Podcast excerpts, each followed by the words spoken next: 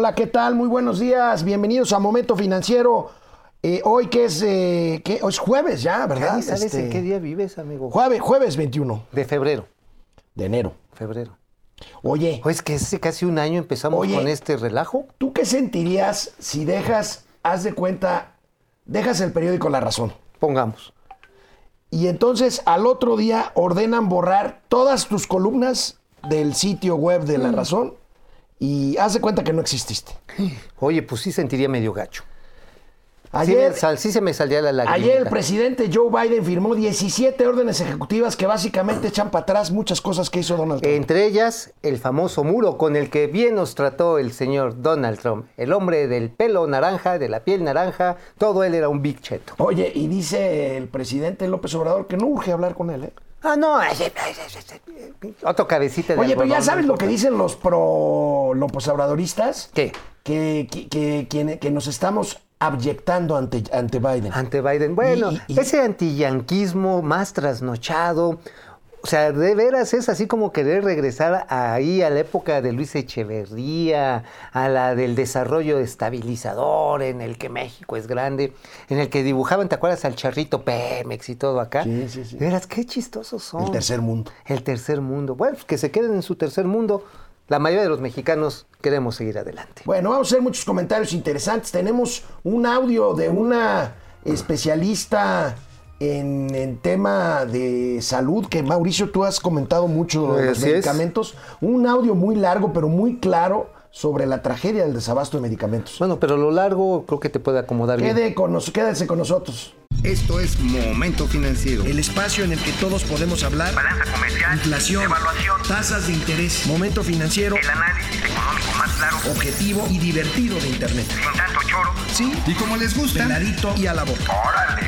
¡Vamos, réjete bien! Momento financiero. Bueno, pues ayer mientras transmitíamos Momento Financiero, tuvimos la oportunidad, el privilegio de transmitir el momento en que Joe Biden asumía la presidencia de los Estados Unidos eh, de América. Veamos, veamos el momento en que juró como tal, como presidente, Joe Biden Jr. ayer en el Capitolio.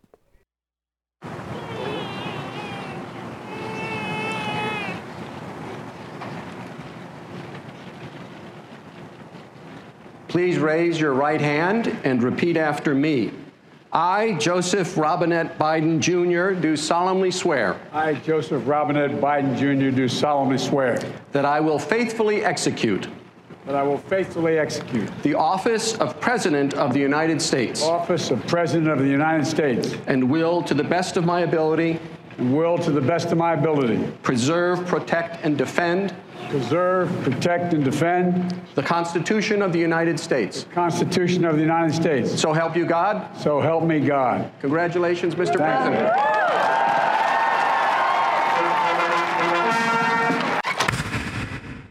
Que Dios lo ayude. Ahora sí es. que Dios lo ayude porque trae muchas, muchas broncas encima. Y mira, me gustó el discurso, obviamente. Sí, pues, un discurso de unidad. De las palabras a los hechos hay mucho trecho y tienen que moverse. De las pero- palabras a los chetos, dijiste. Pues por O sea, eso. a los exchetos. A los, a los exchetos, sí. Porque bueno, de las órdenes ejecutivas, hay varias que son gestos realmente favorables a México. Sí, ahorita A los ver, vamos a revisar uno por sí, uno. Y fíjate, yo ya quisiera para una mañanera palabras iguales. No estoy gobernando para solamente quienes votaron por mí. Ese es importante. Tenemos que trabajar juntos para enfrentar cambio climático, para enfrentar la pandemia, para recuperar la economía y para poder otra vez ser una sociedad sanada. Biden, Biden le habló, Híjoles. Joe Biden le habló a los setenta y tantos, 73 millones de personas que votaron por Donald Trump y estuvo bien. Pero también en un hecho histórico, por primera vez una mujer jura, una mujer jura y una mujer de origen afroamericano. Viene una Kamala. mujer jura, Kamala Harris, como vicepresidenta de los Estados Unidos. Viene de ahí. Please raise your right hand and repeat after me. I, Kamala Davy Harris, do solemnly swear I, Kamala Davy Harris, do solemnly swear that I will support and defend the Constitution of the United States that I will support and defend the Constitution of the United States against all enemies, foreign and domestic, against all enemies, foreign and domestic, that I will bear true faith and allegiance to the same that I will bear true faith and allegiance to the same, that I take this obligation freely that I take this obligation freely without any mental reservation or purpose of evasion, without any mental reservation or purpose of evasion, that I will well and faithfully discharge that I will well and faithfully discharge the duties of the office on which I am about to enter. the duties of the office upon which I am about to enter. So help me God. So help me God. Pues la verdad está en que los conspiranoicos, ¿sabes qué dicen? ¿Lo que dicen los compañeros? Que si se llega a enfriar el señor Biden, porque es una persona mayor, llegaría la primera mujer Bueno, se perfila, se perfila para la presidencia. Deja tú que, cuatro años. que Joe Biden no terminara, ojalá y sí lo haga Ojalá. su periodo. Pero ah, debido a su edad, pues probablemente sea un solo periodo el de, ¿Cuántos Joe años Biden. Eh, 73, 73 años. No, bueno, pues sí, ya llegar a los 77 otra vez a querer contender está... O está- 70 y- ¿Nos pueden checar el dato, por favor? Yo no recuerdo bien, pero Ahorita. pues ya, ya, ya lo ves así como corridito en segunda, en Sí, su sí, vida sí, y con sí, poco aceite. Bueno, pero amigo, pasamos estos dos juramentos porque más tardaron, más tardaron en hacer sus juramentos Joe Biden y Kamala Harris que en lo que emitió Joe Biden 17 órdenes ejecutivas para empezar a dar marcha atrás las decisiones de Donald Trump. Veamos, muchas de ellas conciernen a México. Ahí tenemos las primeras 10, amigo. Primero, ya lo decías. Lo del muro. Detiene el muro. Ajá. Y sabes qué? Refuerza el programa para los Dreamers, el programa DACA que lo quería echar para atrás Donald Trump. Revoca la exclusión a los no ciudadanos del censo. Esto implica mayor inclusión, sobre todo a los migrantes, a los sistemas de salud y de educación. Es muy importante esto. Muy importante. Anula el orden para deportar a migrantes sin papeles, es decir, porque van a empezar un nuevo programa de registro y de ciudadanización ordenado. Obviamente ese es un problema muy serio porque toda Centroamérica se quiere ir a vivir a, a Estados Unidos. Oye, amigo, do- eh, Joe Biden tiene 78 años. O sea, 71, terminaría no, de bueno. 82 años. su- su- 82, no, bueno, sí, yo ya a los 82 años. Bueno, primero quiero ver si llego a los Si 60. llegas a ver, orienta distanciamiento social y mascarillas en, en edificios federales. O sea, obligatorio a la mascarilla, Mm. el cubrebocas. Esto es muy importante, el regreso a Estados Unidos a la Organización que de había salido, había salido por orden de Donald Trump acusando de que había opacidad y pues contubernio entre la OMS y el gobierno chino para bloquear y tapar la información respecto al COVID. Y bloquean la deportación de los liberianos, muchos africanos. Es que realmente el mundo está en un momento tan complicado que de todos lados quieren llegar. Bueno, liberianos llegaron a las costas de Yucatán para empezar a subir. Hay una colonia de afroamericanos, de afroamericanos, de africanos, africanos en Tamaulipas, ¿eh? Ahí están asentados. Bueno, también está, acaba veto al a- contra los países Eso- eso son musulmanes. claras señales de reconciliación, ¿no? Estados Unidos es un país de migrantes. Y tenemos que reconocerlo, pues es una Bueno, democracia vigorosa. Vamos viendo, regresa el Acuerdo Ambiental de París, Wow. al Acuerdo de París en materia de cambio climático. Alguien está llorando en Palacio Nacional. Restablece el plan para seguridad sanitaria global, el tema del, del COVID. Ajá. Revoca el permiso para el oleoducto Keystone, Excel, que está en Alaska. que está en Alaska. En Alaska que tenía muchas con, bueno, muchos inconvenientes ambientales y oposición de comunidades originarias. Y Termina, termina con Comisión 1776 que distorsiona papel de la esclavitud. revoca los límites a capacitación sobre diversidad e inclusión Extiende la moratoria sobre desalojos y y ejecuciones. también le extiende para los pagos de préstamos estudiantiles. Qué bueno, estaban endeudados hasta las cachas. le pide a los funcionarios compromiso ético, pues eso es, este, digamos, normal. Y pide modernizar. modernizar proceso regulatorio. Pues, ahí está. Pues ahí están las primeras 17 acciones para mover Más a rápido de lo que canta un gallo. Bueno, regresamos. Hola Internet, ¿cómo están? Oye, pues estuvo padre, ¿no? Eh, fue una ceremonia. Mira, ¿sabes qué? Los gringos, los gringos combinan muy bien el tema de la solemnidad de un, e- de un evento institucional, más, más aún después de Donald Trump, con el tema de sus showman Pues y sí, salió, showwoman. salió esta mujer que Show- me showman- encanta. Showman y showwoman. Ajá, me cae- que me cae toda esta Lady, Lady, Gaga, Lady Jennifer Gaga, wow. López, en la noche Tom Hanks, este, en, en fin. Este, pues ahí, ahí están los gringos haciendo su, Su show. espectáculo, su show. Show bonito, A ver, wow, vamos show a ver, bonito. este, ¿pasamos lista o no? Sí, O- sí, sí. o- Oye, aquí a quiénes trajeron cuando asumió poder, este, cantó esta, canta, esta Belinda, ¿no? Belinda y Eugenia León y- Eugenia y, León. y, este, la diosa de la cumbia, ¿no? La diosa de la cumbia. Los Ángeles Azules estuvieron, No, creo que no. ¿no? Bueno, No, Alejandro Méndez no desde Querétaro, depredador mercenario, ¿cómo estás, Depre? Buenas. Al decir del presidente que no le gustó en el TEMEC los acuerdos del petróleo y con el regreso de los Estados Unidos a las energías limpias, ¿habrá mayores fricciones? A no dudarlo, mi querido Depre. Empieza cuesta arriba. Yo creo que va a ser la de las principales fricciones. Hubo gestos, ya lo vimos, el muro fronterizo es un gran gesto, es una gran actitud. El respeto a los acuerdos DACA para no terminar con el programa de los Dreamers es una gran noticia. Pero así como están ellos poniendo, están diciendo, a ver México, ¿tú qué me vas a poner aquí? Fidel Reyes Morales, buenos días, Ale- Alex Rodríguez y tío Mau, Jacob Frías, ¿Cómo buen estás? día, tío Mau y Alex. Fidel Reyes, comienza un periodo de certidumbre política, aunque no social, en los Estados Unidos. Ciertamente, el presidente tiene tres retos, el presidente Biden. El tema sanitario, sin duda. Ups, este Eh, está- el, el COVID, el, primer, el económico y el social por la polarización, porque, repito, setenta y tantos millones de estadounidenses. Donde se le salga, bueno, sí está sin control el contagio, van a llegar a medio millón de muertos para febrero, ¿eh? ¿Saben cuántas, no cuánto- quiera. cuántos norteamericanos se murieron en la Segunda Guerra Mundial? 300 mil. 300 mil, ya van más. 402 mil hasta el día de ayer, más o menos. O sea, Fidel Reyes Morales, eh, Biden será el nuevo Maciosare de Andrés Manuel. Maciosare. Severo de la Rosa, muchas gracias, El excelentes Maciosare Biden. política Oye, está bueno ese. económica, muy bueno. El Maciosare Biden. Lo, lo- lo vamos a, lo vamos a usar, mi querido Fidel. Buena, buena, buena idea. Fidel Buena rima, Reyes. Tacho, buena Alejandro Hernández, me gusta mucho el programa. Gracias, Alejandra. Tocaya. Gracias, gracias. Jaco. Frías, el tío Mau, que el tío es que el tío Mau, el Tlatuani, quiere ser el chico Temido. sociable atrás del Big Cheto. Ah, que es el chico temido del barrio. Bueno, Salvador Sí. Mejía Hernández, gracias desde Cuernavaca. Regresamos a la tele, quédense aquí, síganos.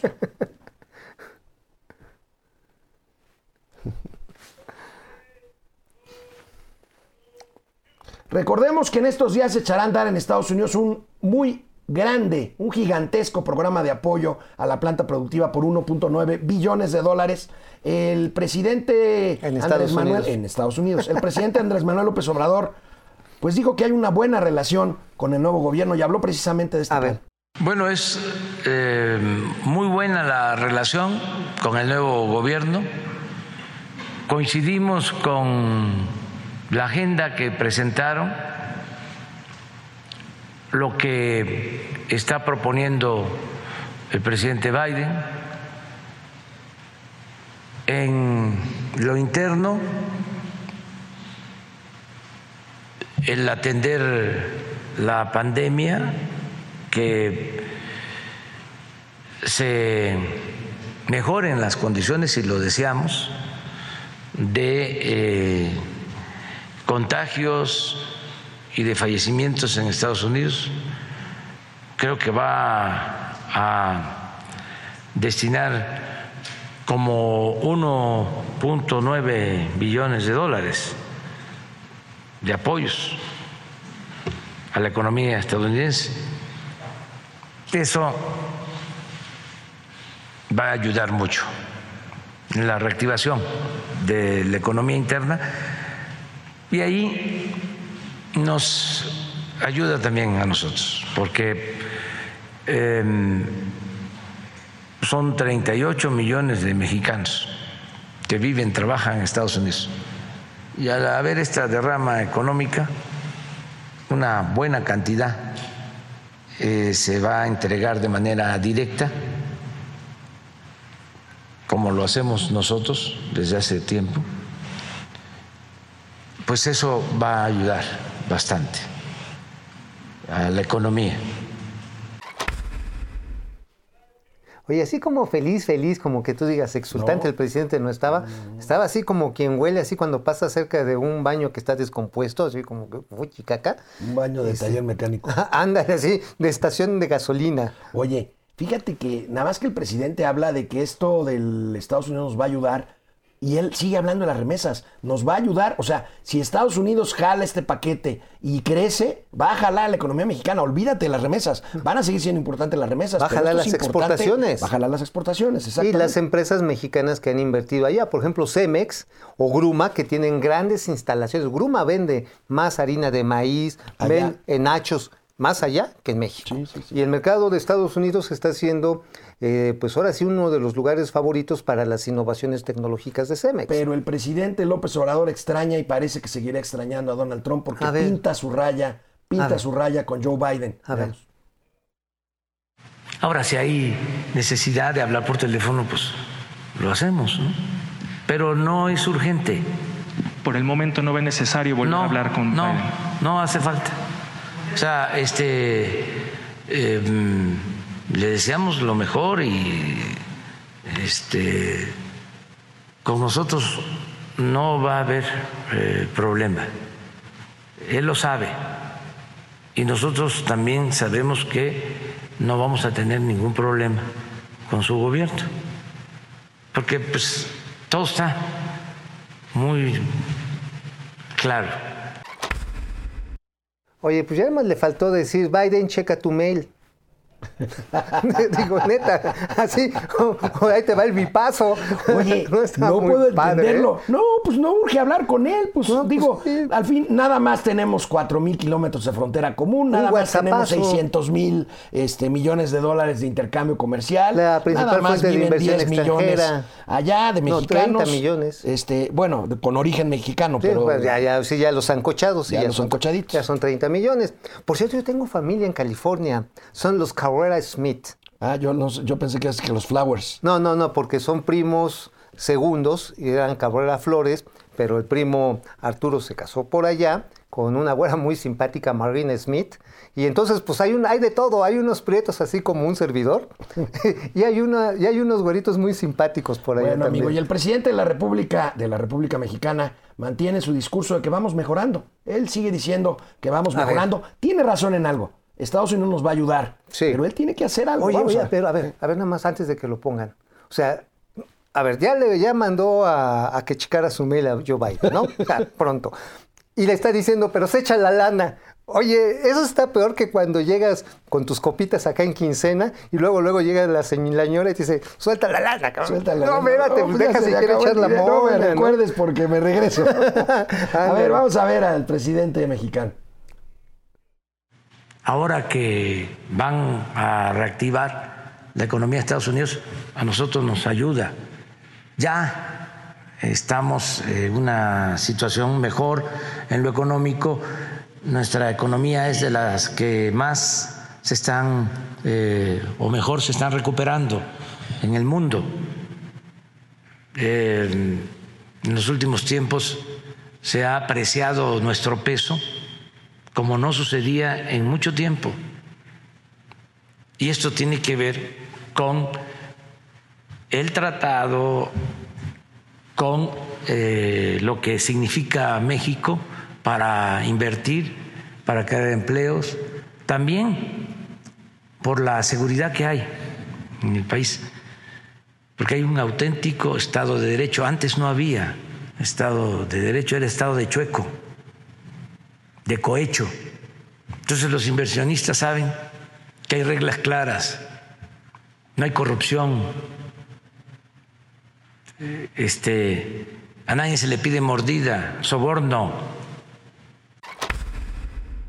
Oye, oye, pero a ver, ¿esto en qué va a ayudar a la relación que, que si la mordida, que si el cohecho? Está planteando un país que no existe, Pejelandia. Bueno, Pejelandia, porque además dice, oye, somos de los que más se recupera. Oigan, pues podemos checar ahora sí que cualquier estadística. Cualquiera. De la- bueno, aquí hasta, la hacemos- hasta la CEPAL, que la CEPAL tiene filia pro López Obrador, muy cercana a la 4T, y dice, oigan, pues solamente después de Nicaragua ustedes están jodidos en toda América Ahora, lo que sí, no Las sé si coincidas conmigo, amigo. Creo, creo que después de dos años, un poquito más de gobierno, la llegada de Biden a la presidencia es la última oportunidad que tiene el presidente López Obrador para corregir ciertas cosas, si quiere que la recuperación mexicana sea, como él dice, más rápida y si quiere No, que salvar algo que todo pinta para que sea en materia que económica. la democracia no se, perdido. no se convierta esto en, en un desastre. Oye, por cierto, mientras habla de que allá están, este, qué bueno que los gringos porque nos va a ayudar, pues aquí México 25 mil varos para 60 mil empresas. No, no, no, no, no. En todo caso, mira, el presidente habla de que vamos recuperándonos. Nosotros hemos sostenido que aquí que hay rebotes, Oye. no recuperación. Pero veamos A ver. unos datos del INCO. Vienen bien. Unos datos del INCO. del Instituto del Mexicano de la Mexicano Competitividad. Completo. que publica Reforma hoy, donde vemos el rebote económico por cada estado de la República. Primero vemos el país. Eh, la- los azules son los que más rápidos están eh, saliendo o están rebotando. Mejorando. eh, mejorando. Ahí tenemos el estado de Sonora, ahí tenemos el estado, este, fíjate, Tamaulipas es, ¿no? Mataulipas, bueno, es que hay que recordar, Este, el cruce Campeche. fronterizo es El muy cruce fronterizo importante. es muy importante. Pero vamos viéndolo por si nos reprobaron en geografía, vamos viéndolo por, con la tabla. Ahí está. Pues Sonora. Los de alto nivel, Sonora, Sonora. Campeche, Tamaulipas e Hidalgo. Nivel medio, Durango, Guerrero, curiosamente, mira, pues que la apertura de playas en Acapulco sí les dio bien para arriba. La Ciudad de México, Nayarit, Estado de México y Veracruz, Nuevo León, San Luis Potosí, Oaxaca y Sinaloa. Bajo nivel, Chiapas y Tabasco con todo y dos bocas. Ajá. Baja California, Colima, Tlaxcala, Yucatán, Coahuila, Zacatecas, Michoacán, Querétaro y Jalisco. Y los que no ven la suya, Chihuahua, Morelos, Quintana Roo, Guanajuato, Puebla, Aguascalientes y Baja California Sur. Pues ahí está, datos del INCO. Eh, Una Ahí recuperación muy desigual. rebote. Pues sí, sí, rebote. Oye, pero... Vamos a un corte. Vamos a un corte. Regresamos, canal 76 de Easy, canal 168 Total Play, volvemos. Hola, hola. ¿Qué ondita? ¿Cómo regreso. ¿Qué, qué decías ahorita? ¿Qué Ah, es que iba a hablar de precisamente de cómo se estaba dando este rebote diferencial por regiones. El sur, por más que le meten lana, le meten lana, pues reacciona muy lento, ¿eh? Y esta tiene una explicación eh, estadística, pero también tiene una explicación estructural. La problemática del sureste es que tiene una gran economía informal. Oaxaca, por ejemplo, o Tabasco tienen niveles de informalidad de más del 80%. Entonces, por más que le metas a los programas sociales, que hay obras de infraestructura, que esto, que sí, lo otro, buena parte del consumo no se alcanza a reflejar en las cuentas nacionales, porque, no digo, todo mundo hacemos algo para comer, pero cae que con la señora que hace las tlayudas, que la que cuece el peje lagarto, que si va y da, no sé, con el taller del chompiras que hay arregla matracas, y ese dinero se vuelve en efectivo y no tiene regreso muchas veces en el pago de impuestos. Ese es uno de los problemas graves que tiene este país, porque parecería que por un lado, si tienes por ejemplo los clandestinos de cerveza en el sureste, no hombre, les va re bien, ¿eh? Les va re bien. Con mercado Negro. Sí, sí, los clandestinos te venden chelas a cualquier hora, te la venden al doble. ¿Y chelas robadas o chelas? No, son, las compran en depósito y ¿Y después las ti- rebajan con. no, te las venden cerraditas, pero ¿sabes qué? Si te rebajan los chones con el precio, porque son, sí, un, un caguamón te lo andan dejando ir como en 60 varos. ¿eh? Pero ¿qué incentivo tienes para comprar este un que una seguir echando tan cara? chelas. A ver, cierran a las 6 de la tarde los- la venta de alcohol y ley seca todo el fin de semana. ya te entendí, ya Entonces vas en la noche, el sábado que estás en la fiesta, y dices, ya, órale, ahí va. Ya Todo. te entendí. Francisco García, con todo lo mal que está haciendo el gobierno, ¿cuánto, ¿cuánto tiempo tardaremos en regresar a niveles de 2018 en el escenario más pesimista?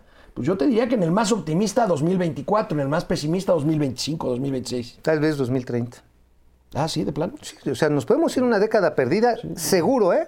Si está ahí el problema de deuda. Dulce Ojeda Castro, buen día al mejor programa. Gracias, Dulce. Eso. Marcos Vera, en el caso de Cienfuegos, ¿quiere decir Obrador que cualquier ministerio público fabrica mejores casos de la DEA? Pues, Híjole, ese es un sí. tema muy delicado. Eso sí es una bronca, ¿eh? Los Héctor gringos Márquez. están ofendidísimos de eso. Héctor Martínez, excelente programa, divertirse de las maromas de los chairos para ahora defender al muro. Sí, sí, sí. Ahora sí, es que el muro iba a impedir que se pasaran los pachecos gringos al lado mexicano. Nada más les Regresamos a la eso. tele, ahorita volvemos aquí a cotorrear. Saludos a. Tontolini.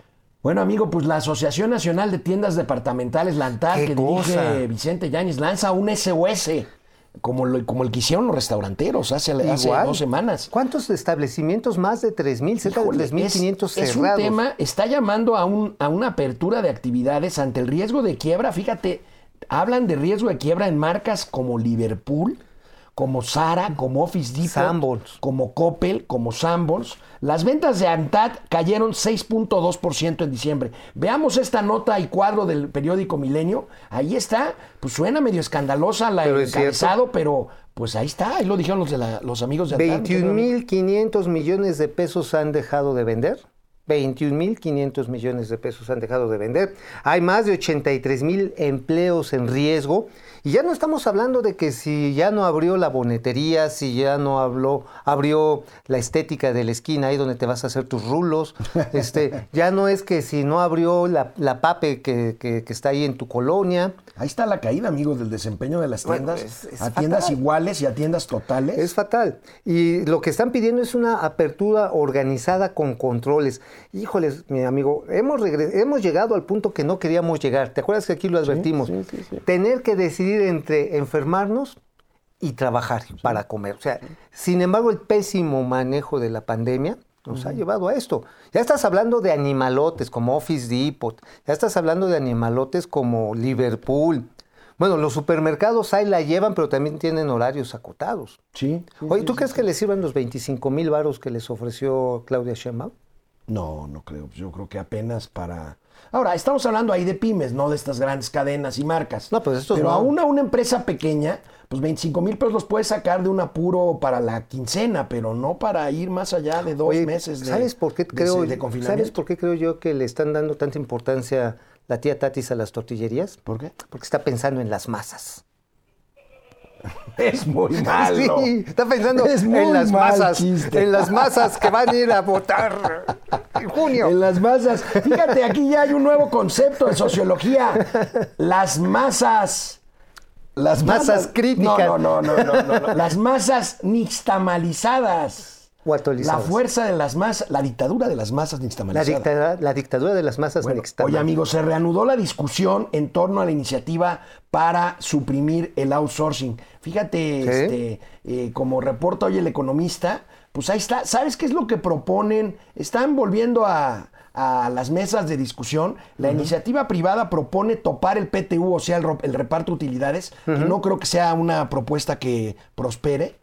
Este, por, se ve difícil que prospere, fíjate, este, outsourcing a trámite preferente y con revisión del pago de utilidades. Lo que quiere este, los que impulsan esta iniciativa es que el reparto de utilidades se tope en un mes de sueldo, que se ve difícil que los trabajadores lo acepten, porque si una empresa tiene utilidades más altas, pues te pueden llegar. Yo en alguna ocasión cuando trabajé en alguna empresa, pues recibí un reparto de utilidades de dos mesecitos de sueldo, muy bueno. No, no, bueno. eh, en general, hoy la ley te permite un reparto de utilidades, el PTU, de entre 8 y 10% de las utilidades netas.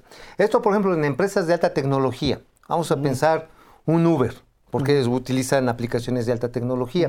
Pongamos que obtienen utilidades de mil millones de pesos, a lo mejor en un momento dado pues van a recibir más por utilidades que por salario los propios choferes. O sea, eso es lo que, y a- pero además son empresas internacionales que tienen otros tratamientos fiscales en otros países. Por eso la discusión, ¿eh? Por eso la discusión. Y lo que están diciendo, vamos a bajarlo a un mes. Ahora, a mí me queda clara que este es un poco el estira y afloja en la negociación, otra negociación, decirle, no, pues te, ahora sí te pongo bajito para que le vayamos estirando para arriba, para que no me la pongas tan recia en lo que es el registro nacional de empresas tercerizadoras, que es lo que se está planteando. O sea, ahora formar. resulta que después de que me lo pediste mucho tiempo, no quieres que te la ponga recia. Ajá, sí, no, ponme, la recia, ponme la recia. No, pero hoy, hoy ya tengo sueño. Está bien. A ver, hablando de outsourcing, ¿de qué escribió Mauricio Flores Arellano hoy? ¿De qué escribiste, amigo? Pues, ¿qué creen que va a llegar con outsourcing? Vacu- outsourcing. Outsourcing. ¿Qué va a llegar con? A ver, a ver, a ver. Estás diciendo que publicaste hoy en tu columna, muy leída, muy seguida, que las medicinas se van a repartir vía esquema de outsourcing. Bueno, primero la fabricación, la Sputnik, la que están presumiendo que llega la semana que viene a salvarnos de los chafas de Pfizer, sí, es por outsourcing. De hecho, el Instituto Gemayel, así como la Comisión de Inversiones Extranjeras y Exportaciones de Rusia, bueno, pues ya le están pidiendo a, a precisamente a la India, al Instituto de Exportaciones de aquel país y también al Centro Nacional de Investigaciones Médicas que manufacturen Sputnik 5. ¿Y sabes qué es lo más interesante? Va a llegar a México y bajo un esquema de transferencia tecnológica, que para eso sirve el outsourcing, para eso sirve, Pues es que no tiene. se va a producir en México, también bajo un esquema de outsourcing. Es decir, te van a mandar el agregado, el componente, se va a empezar a maquilar, pero en el trayecto, pues ahora sí como el Kentucky Fried Chicken te van a mandar la receta, la receta secreta y ya empiezas a, a hacer tu, tu propio cóctel, a lo mejor aquí le pones mezcalito para que pues, deslice un poco No, más vodka, rápido. pues si es del Sputnik, pues será No, vodka, ¿no? espérate, pues imagínate con mezcal con vodka, pues, si agarras un buen viaje. Entonces, este, bueno, fuera de chacota se va a hacer por outsourcing. ¿Y sabes qué es lo más interesante de todo esto, amigo? Que el problema es que hasta que no haya el llamado oficio blanco que da la COFEPRIS, cualquier empresa que quiera vender no lo va a poder. Y lo están monopolizando, el monopolio estatal, pues vamos a decirlo francamente, tiene un objetivo electoral. Sigamos hablando de medicinas. Mauricio Flores ha seguido, ha seguido de cerca el tema del abasto de medicinas y no- nos ha explicado eso con mucha claridad. Pero hoy, hoy en Analista Pablo Macluf sube un, eh, difunde un podcast, su, su podcast que se llama Disidencia, la explicación de Irene Tello Arista, ella es directora de, Impuni- este, de Impunidad Ser, un organismo que se dedica a las investigaciones, y articulista del Universal. Creo que explica muy claramente esto que Mauricio ya nos ha dicho. A ver, Vamos bien. a ver la primera parte de esta explicación sobre el porqué del desabasto de medicinas, del cual ha alertado mucho Momento Financiero. Y lo pongo en mención porque después lo que vamos a ver de que pasó en la actual administración y que condujo al desabasto tiene que ver con una supuesta lucha de- contra la corrupción en el sector salud. Y cuando nosotros publicamos esta investigación les pasamos la lista de todas las instituciones del sector salud, todas las empresas fantasma que habían tenido contacto o que habían desviado recursos utilizando facturas falsas y a la fecha no hemos visto ni una sola investigación ni una sola denuncia en contra de estos funcionarios o en contra de los eh, beneficiarios finales de estas empresas. Lo pongo claro porque ahorita lo que les voy a contar, que fue lo que empezamos a investigar cuando recibimos todas estas quejas, tiene que ver otra vez, el actual gobierno dijo que iba a luchar contra la corrupción en el sector salud, diciendo que la corrupción estaba en la compra de medicamentos. La verdad es que lo que nosotros hemos investigado de aquí a la fecha, estamos por sacar una investigación respecto a por qué se dio el desabasto, porque sí creo que hay mucha confusión al respecto. No hemos encontrado que haya realmente tanta corrupción en la compra de medicamentos. Definitivamente creo que se pueden hacer muchas cosas contra esa corrupción, pero las que tomó y las decisiones de, de política pública que tomó el actual gobierno para supuestamente luchar contra esta corrupción partieron de un diagnóstico completamente equivocado. Y ahorita voy a explicar por qué estamos viendo el desabasto, ¿no? Antes lo que pasaba para la compra pública de medicamentos es que se compraba de forma consolidada. Esto quiere decir que tanto el IMSS Ahorita seguimos eh, después del corte con esto. Es interesante, dice, dice Irene Tello, amigo. Eh, eh, en realidad no se encontró, sí se encontró corrupción en el sector salud, pero no como el que decía el gobierno que justificara la suspensión de las compras consolidadas. A través de ofertas en reversa. Y que eventualmente pues desembocó en un desabasto brutal. En un desabasto que hoy, mañana les voy a escribir hasta qué medicamentos están faltando ya en las farmacias privadas. ¿Sabes por qué? Porque la gente que va al sistema público de salud y no encuentra las medicinas, va y las compra a la farmacia. Y empieza Y a eso, ver... y eso también afecta a la cadena de abasto. Exactamente, así. Vamos a un corte, canal 76 de Easy, canal 168 de Total Play, regresamos. Regresamos aquí a internet, este Fernando A. González, gracias Fernando. Paco Guerra, excelente días desde el Estado de. México. Pepe González, comenten lo del tesoro perdido porque tengo algunos pejezombis a mi alrededor que no dejan hablar de eso. Muchas felicidades por su segundo aniversario. A ver, gracias. Bueno, Yo ya estoy listo para ir a buscar el tesoro. pues resulta que ayer interrumpimos este audio de lo que le preguntaban al presidente López Obrador, un supuesto tesoro perdido por ahí de unos doblones. Unos doblones. que dejó por ahí eh, hace muchos Que años. que la época de Porfirio Díaz, ¿no? Y que ahora valdrían billones de pesos, ¿no? Pero Este, a ver, pues eso es como decir, fíjense que yo tengo una tía rica y me va a heredar lana. O sea, a ver. El presidente no lo tomó en serio, No, ¿verdad? por supuesto que no. o sea, es una- dijo que, fue una dijo que iban a averiguar, pero bueno. Oye, oye, pero a ver, ¿quién era el reportero que preguntó eso? Es uno de los... De los que van ahí paileados, Sí, ¿no? sí, sí, sí, sí. Oye, de los payolados. Pero es que de veras es como, como querer pensar que te vas a comprar un bolet- boleto de, de lotería y con eso te vas a hacer rico. O sea, o sea, ahora sí, entiende, hay que trabajar, hay que Pepe. González, gracias por este pregunta, por este comentario. Saludos desde Mérida, me dice saludos hasta la Blanca Mérida. Carlos Santoyo, si Gatel es un científico, el mejor del mundo, ¿por qué no previó que en lo más alto de la pandemia en México tendríamos que prescindir de 21 días sin vacuna para pasarla a países pobres? Pues, pues sí. No, pues sí, se le fue. Ángel González Mosqueda, saludos desde Tijuana. Dulce Ojeda, qué emoción, el mundo está cambiando, solo este gobierno de la 4T quiere irse al pasado. Rudy Gómez, saludos desde Ajacuba, en el estado de Ah, Hidalgo. Cuba tiene unos balnearios. Ajacuba, ¿por dónde está? Cerca de este... de estado de Hidalgo hacia Tula, de donde Hacia- soy. Ajá, de allá yo soy, yo soy oriundo de esa zona del estado. Apan, ¿está por Apan? Más o menos, y están bien chulos. Regresamos, regresamos. Bueno, pues estamos no buscando tesoros, queremos formar nuestro propio tesoro. Y sabes qué, amigo, no sé si has tenido tu oportunidad de ahorrar, no sé si has tenido oportunidad de generar una inversión y de proteger tus finanzas personales. E- ahorita con la pandemia, definitivamente si no traes salud financiera, tampoco vas a tener salud mental porque andas vuelto loco. Y por otro lado, este, pues hasta tu salud física se deteriora, Sí, ¿no? sí, sí, o sea, realmente te duele la pancita, te duele la cabeza. Y sí, bajan las defensas. Mira, por eso nos da especial gusto tener aquí como entrevistado, un entrevistado especial. Tenemos a don Oscar Rosado. Él es el presidente de la Comisión Nacional de Defensa de los Usuarios de los Servicios Financieros, la CONDUCEF. Oscar, de veras, qué gusto que estés con nosotros y que nos hables de las jornadas de orientación financiera que están preparando para este 2021.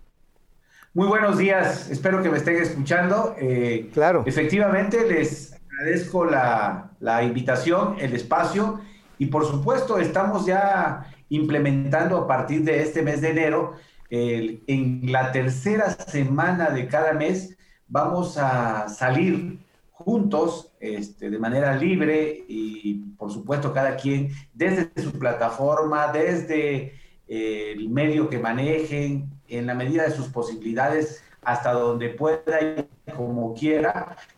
Vamos a salir juntos un equipo de personas que tienen que ver con el tema de la ¿Quiénes son ellos? Bueno, periodistas de la fuente, uh -huh. eh, articulistas, te, personas que les interese el tema, influencers que trabajan en las diferentes redes sociales, etcétera.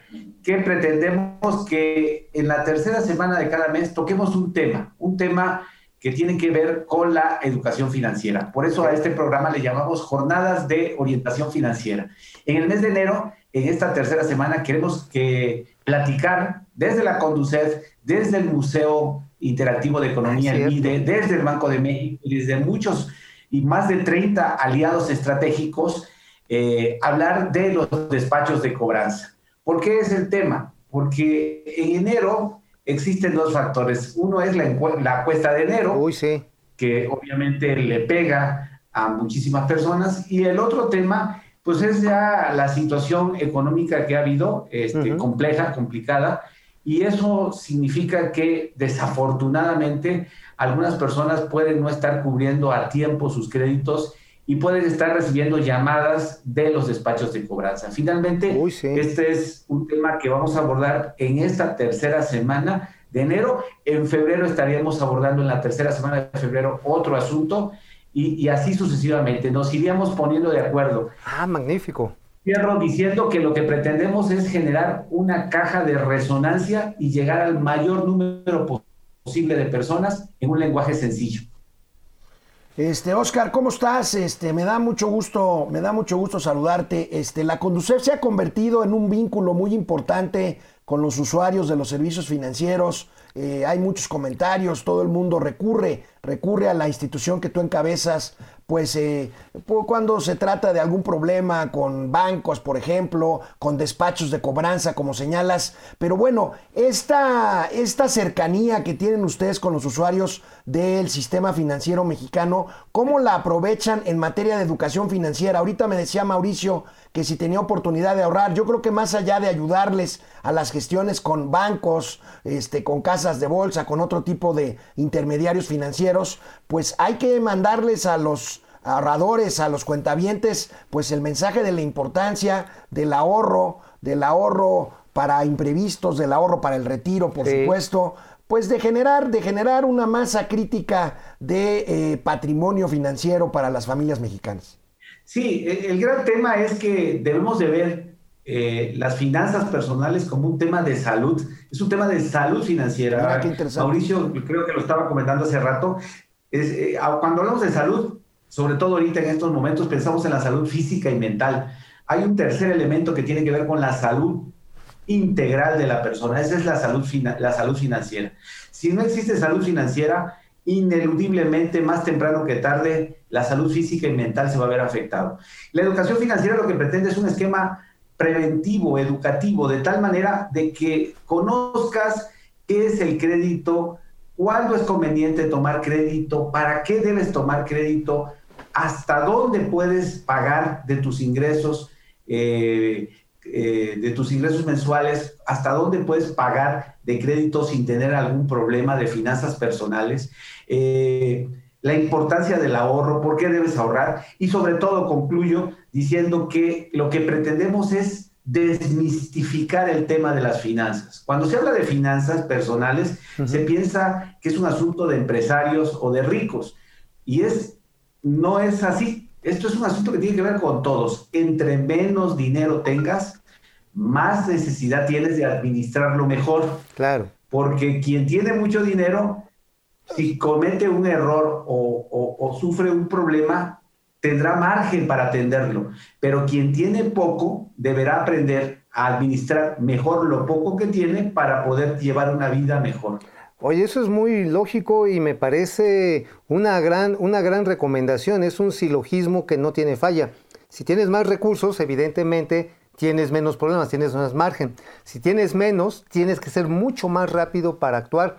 Y nada más para cerrar, Oscar, ¿cómo actuar frente a los despachos de cobranza que están, ahora sí, no quiero decirlo con estas palabras, pero los tengo que están tan jodi, jodi, jodi, jodi, y hable, y hable, y hable, y hable, este, y también te llegan a afectar la salud mental, ¿eh?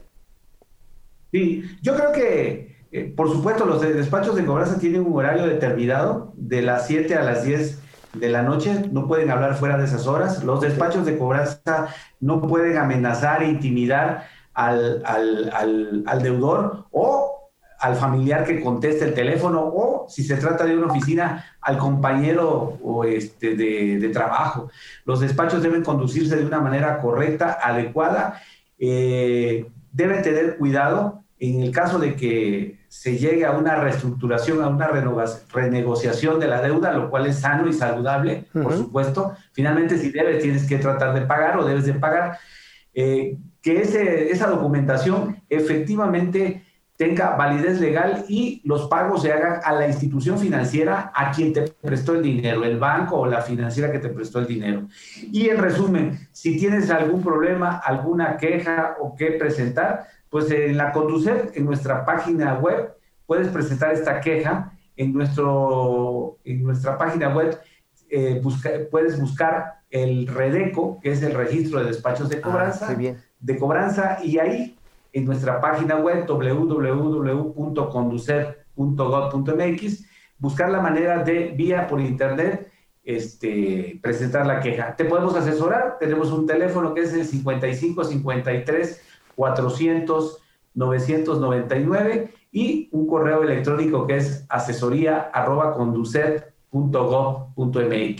También en nuestra página web tenemos un chat 9 de la mañana a las 14.30 horas y en, vía chat en línea en la página web también puedes solicitar información si es que tienes alguna duda sobre este tema o cualquier otro.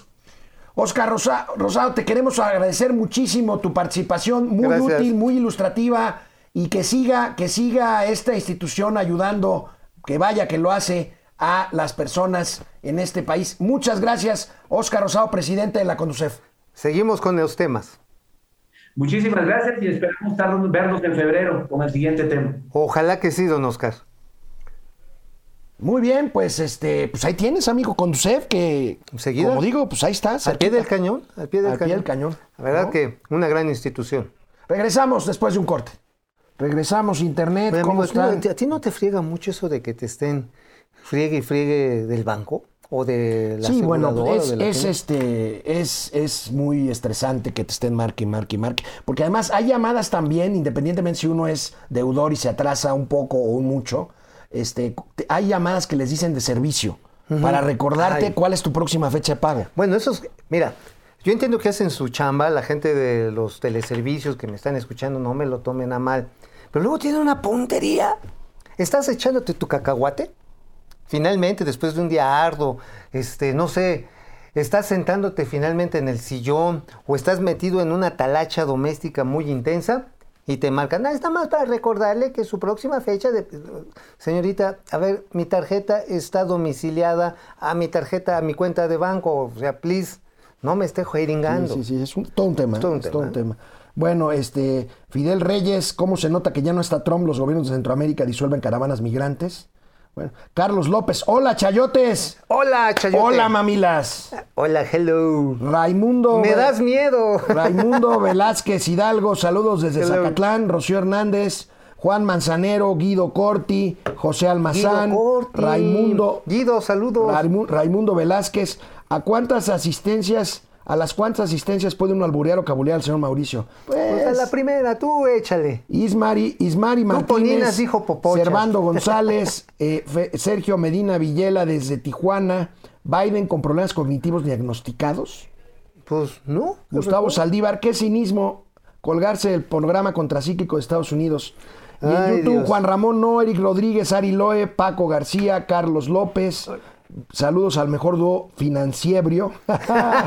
Pues ahí a, nomás. a Mauri Serranov, ¿cómo estás? ¿Cuándo va? ¿Cuánto va que el mayor logro de 2021 volverán a ser las remesas? Pues sí, Guillermo Jiménez. No hay las vacunas. Les agradecemos mucho, pero quédense en la última parte del programa de tele, por Vamos favor. por un tesorito. Bueno, pues volvemos aquí y pues estábamos escuchando Irene Tello Arista eh, hablar de este tema del desabasto de las medicinas, de que no necesariamente había corrupción en el tema de la compra de medicinas, por lo menos la que avalara que hubiera este desastre, pero sigamos escuchando lo que, lo que le dijo a Pablo Magluf Irene Tello ver, Arista esta mañana en el podcast, en el podcast De este, Pablo. de Pablo. Gran periodista. Decisiones de, de política pública que tomó el actual gobierno para supuestamente luchar contra esta corrupción partieron de un diagnóstico completamente equivocado. Y ahorita voy a explicar por qué estamos viendo el desabasto, ¿no? Antes lo que pasaba para la compra pública de medicamentos es que se compraba de forma consolidada. Esto quiere decir que tanto el IMSS como el ISTE, como va- varios, eh, el IMSS y el ISTE más bien, eh, compraban a nombre de muchos de los institutos de salud, de los hospitales federales y de muchos institutos y hospitales a nivel estatal, porque es muchísimo más fácil que uno compre, eh, ahora sí que a granel, o sea, a nivel masivo nación, y ahí tenían ellos muchísima más posibilidad de bajar el precio de los medicamentos que tenían que comprar, porque se hacía una única compra por cada una de las claves o medicinas o insumos que se requerían a nivel nacional. Entonces, básicamente se hacía una planeación de un año en la que les pedían a todos los hospitales que se querían sumar a la compra consolidada de, bueno, ¿qué necesitan para este año? Se hacía como un estudio de mercado para que los medicamentos que fueran de patente se pudiera determinar qué tanto se podía ofertar para que estuviera muy bien regulado y no llegara, eh, no sé, una farmacéutica que tuviera la patente de un medicamento a subir muchísimo el precio. Eh, y muchos de los medicamentos que también se consumen en el sector público son ya medicamentos que no tienen patente, genéricos, que son muchísimo más baratos de, de adquirir. Esto se hacía de manera, se hacían unos ahorros considerables año con año. Sin embargo, lo que acabó pasando fue que lo que pasó en este gobierno es que se deshizo ese sistema de compras públicas. El tema que empezamos a ver las acciones de este gobierno fue decir que todas las compras, en lugar de hacerse por los cada uno de los eh, órganos internos de control o eh, cada una de las instituciones que tenía, fue que hubo una pelea movilizar todas las compras y pasarlas a Hacienda. Lo mismo pasó con la compra consolidada de medicamentos. Y otro problema que empezamos a ver fue que hubo una pelea muy grande entre el gobierno federal y tres de las principales distribuidoras de medicamentos. Otra cosa que también se entendió mal en la actual administración es que desgraciadamente lo que pasaba es que las grandes distribuidoras no solamente fungían como distribuidoras, sino que ellas les compraban a las farmacéuticas para que saliera ahora sí que un mejor trato para el gobierno. Entonces decían, yo necesito tal nivel de medicamento y no solamente te lo voy a comprar, sino que te estoy comprando la distribución de ese medicamento, porque obviamente muchas de las medicinas no es como que se pueda hacer una compra masiva y se mete en un almacén. Se tiene que ir eh, generando el producto de acuerdo al desabasto, al requerimiento del hospital que se tenga. Se tiene que mandar a veces en cadenas de frío, eso pasa con las vacunas mucho, que se tienen que estar transportando en camiones con una refrigeración especial por personal capacitado para poder manejar estos insumos. Y sin embargo, lo que acabó pasando es que se vetó a estas tres principales distribuidoras, el gobierno creyó que ellos iban a poder distribuir los insumos de medicamentos y lo que acabó pasando fue que empezaron a tener muchísimas claves de medicamentos que se dieron desiertas porque sabían las farmacéuticas que no podían venderle al gobierno a los precios que estaban ofertando sin que además se les garantizara la distribución de estos insumos. Ahí es donde empieza el problema del desabasto. Bueno, más claro ni el agua, ¿eh? Doña Irene se fue derechito. Desmontaron el sistema que existía y no crearon uno nuevo. Oye, amigo, la pregunta que hay que hacer es, ¿el gobierno sabía que la decisión de cambiar de modelo, eh, como claramente lo explica Irene, implicaría desabasto y por lo tanto muerte de pacientes sin medicamentos? Pues mira, sería muy perverso creer que lo sabrían. Yo tengo la impresión que creían que era muy fácil. O sea, cuando... A ver, con la seguridad que tiene la ignorancia haces muchas barbaridades. Dices, no, no, esto sí, luego, luego lo cambiamos. Porque acuérdate que entraron así como Blitzer alemán, así, "No, vamos, 100 acciones todos los días, ta, ta, ta. Y se les empezó a hacer bolas el engrudo. paso a paso se fueron envolviendo, envolviendo. Y fíjate, la primera compra que hicieron ya en este gobierno de medicamentos, pues salió reprobatoria, salió con una eficacia del 62% de las claves. Y en la segunda, pues también reprobatoria, con 52%. Y parece ser que vamos apuntándonos. Ya pasó aquí en la primera compra de un bloque de medicamentos que le llaman de urgentes del 25%. Bueno, pues amigo, ahí está el tema de las medicinas. Hace unos días, hace unos días, Carlos Loret de Mola presentó en Latinos un reportaje donde se habla de las inversiones millonarias que ha hecho el gobierno de la 4T en las cercanías de su rancho, del rancho presidencial, en Palenque, Chiapas. Te voy Hoy a dar el un presidente- ejemplo ahorita. Hoy el presidente le lanzó un reto, un reto al periodista Carlos Loret. A ver, bien. Era una hectárea. Tenía mi papá ahí seis hectáreas y a cada uno nos tocó. Este, pues un- una porción. Y a mí me tocó por ser el mayor, no solo el terreno, sino la casa donde ellos vivían. Y ya mi madre pues tenía sembrados árboles y demás, y yo he seguido sembrando y bueno, este periodista, Loré de Mola, dice que este, todo lo que se está haciendo en el sureste, por el tren Maya, es porque yo quiero que suba de valor mi propiedad, que me beneficio con la plusvalía. Estoy a punto de decirle, bueno, a ver, te cambio la plusvalía que va a tener el terreno por tu departamento en Estados Unidos.